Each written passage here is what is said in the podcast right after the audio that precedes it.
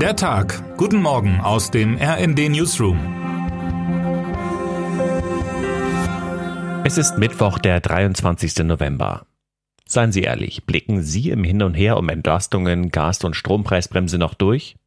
Wer nicht engmaschig die aktuelle Nachrichtenlage verfolgt, dem dürfte es schwerfallen, die Übersicht darüber zu behalten, wann welche Maßnahme greifen soll und wen sie wie stark entlasten wird. Gestern gab es ein neues Teil im Puzzle, die Gaspreisbremse soll nach dem Willen der Bundesregierung statt ab März 2023 auch rückwirkend für Januar und Februar gelten. Ein nochmaliger Doppelwumms für den Doppelwumms, wenn man bei der Wortwahl von Bundeskanzler Olaf Scholz bleiben möchte. Immerhin, das Entlastungspuzzle scheint damit endgültig fertig zu sein. Die Gesetzentwürfe für Strom- und Gaspreisbremse stehen. Wirtschaftsminister Robert Habeck hat sie an seine Kolleginnen und Kollegen im Kabinett verschickt.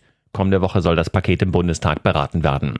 Wie genau das Konstrukt Energiepreisbremse nun aussieht, wer genau entlastet wird und was eigentlich für Verbraucher mit Öl- und Pelletheizung gilt, haben meine Kollegen Andreas Niesmann und Frank Thomas Wenzel in einem Überblick noch einmal zusammengefasst. Am wichtigsten dürfte für viele Menschen die Antwort auf die Frage sein, wie viel mehr Geld sie durch die Maßnahmen im Portemonnaie haben werden. Doch trotz der guten Nachrichten, der Weg zur Entlastung war mehr als holprig. Zwei Monate hat es gedauert, bis aus der Ankündigung eines 200 Milliarden Euro schweren Entlastungspakets eine greifbare Maßnahme für die Bürger wurde. Das Gewürge der Ampel hat eine Menge politisches Kapital und auch Vertrauen gekostet, kommentiert auch mein Kollege Andreas Niesmann. Es ist in der Politik eben nicht nur das Ergebnis, das am Ende zählt. Dass nicht nur das Ergebnis zählt, dürfte in Sachen Fußball-WM mittlerweile auch dem letzten klar geworden sein. Die Diskussion um den Verzicht auf die One Love Kapitänsbinden durch mehrere europäische Verbände, darunter auch der Deutsche Fußballbund, riss auch gestern nicht ab. Im Gegenteil.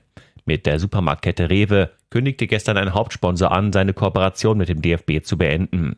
Grund die skandalöse Haltung der FIFA rund um das Verbot der Armbinde bei der WM in Katar. Zwar hatte Rewe bereits im Oktober angekündigt, den Ende Dezember auslaufenden langjährigen Partnerschaftsvertrag mit dem DFB nicht weiterzuführen, damals noch ohne inhaltliche Verbindung zur WM.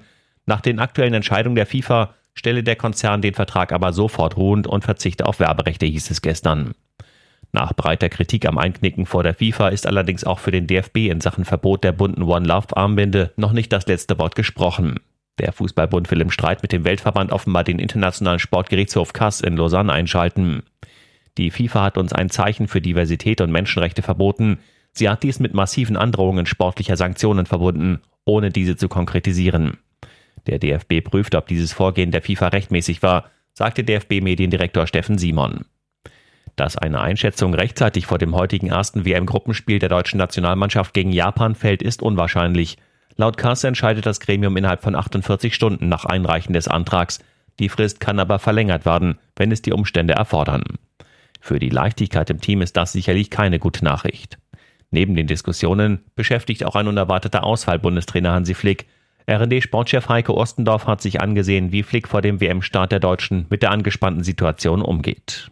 Es geht aber auch um die noch kommenden Spiele gegen Spanien am Sonntag, gegen Costa Rica am 1. Dezember und mögliche Begegnungen in der K.O.-Runde. Mit etwas Glück verhält es sich beim Fußball dann wie in der Politik.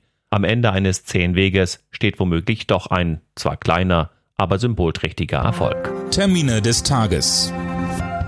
Im Streit um ein zweites Unabhängigkeitsreferendum in Schottland gibt das höchste Gericht des Vereinigten Königreichs seine Entscheidung bekannt. Der Supreme Court in London soll auf Antrag der schottischen Regionalregierung urteilen, ob das Regionalparlament in Edinburgh ohne Zustimmung aus London eine Volksabstimmung ansetzen darf.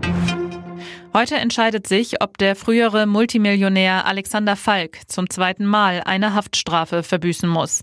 Das Frankfurter Landgericht hatte den Verlegererben im Juli 2020 wegen Anstiftung zur gefährlichen Körperverletzung zu viereinhalb Jahren Haft verurteilt. Er soll aus Wut, Rache und gekränkter Ehre Kriminelle beauftragt haben, einen Wirtschaftsanwalt anzuschießen. Wer heute wichtig wird. Im Bundestag wird heute ein Schlagabtausch über die Regierungspolitik von Kanzler Olaf Scholz und seiner Ampelkoalition in der Energiekrise erwartet. Anders ist die Debatte über den Haushalt des Kanzleramtes. Die vierstündige Generalaussprache ist traditionell der Höhepunkt der Haushaltsberatung im Parlament. Dabei werden Scholz und Oppositionsführer Friedrich Merz das Wort ergreifen.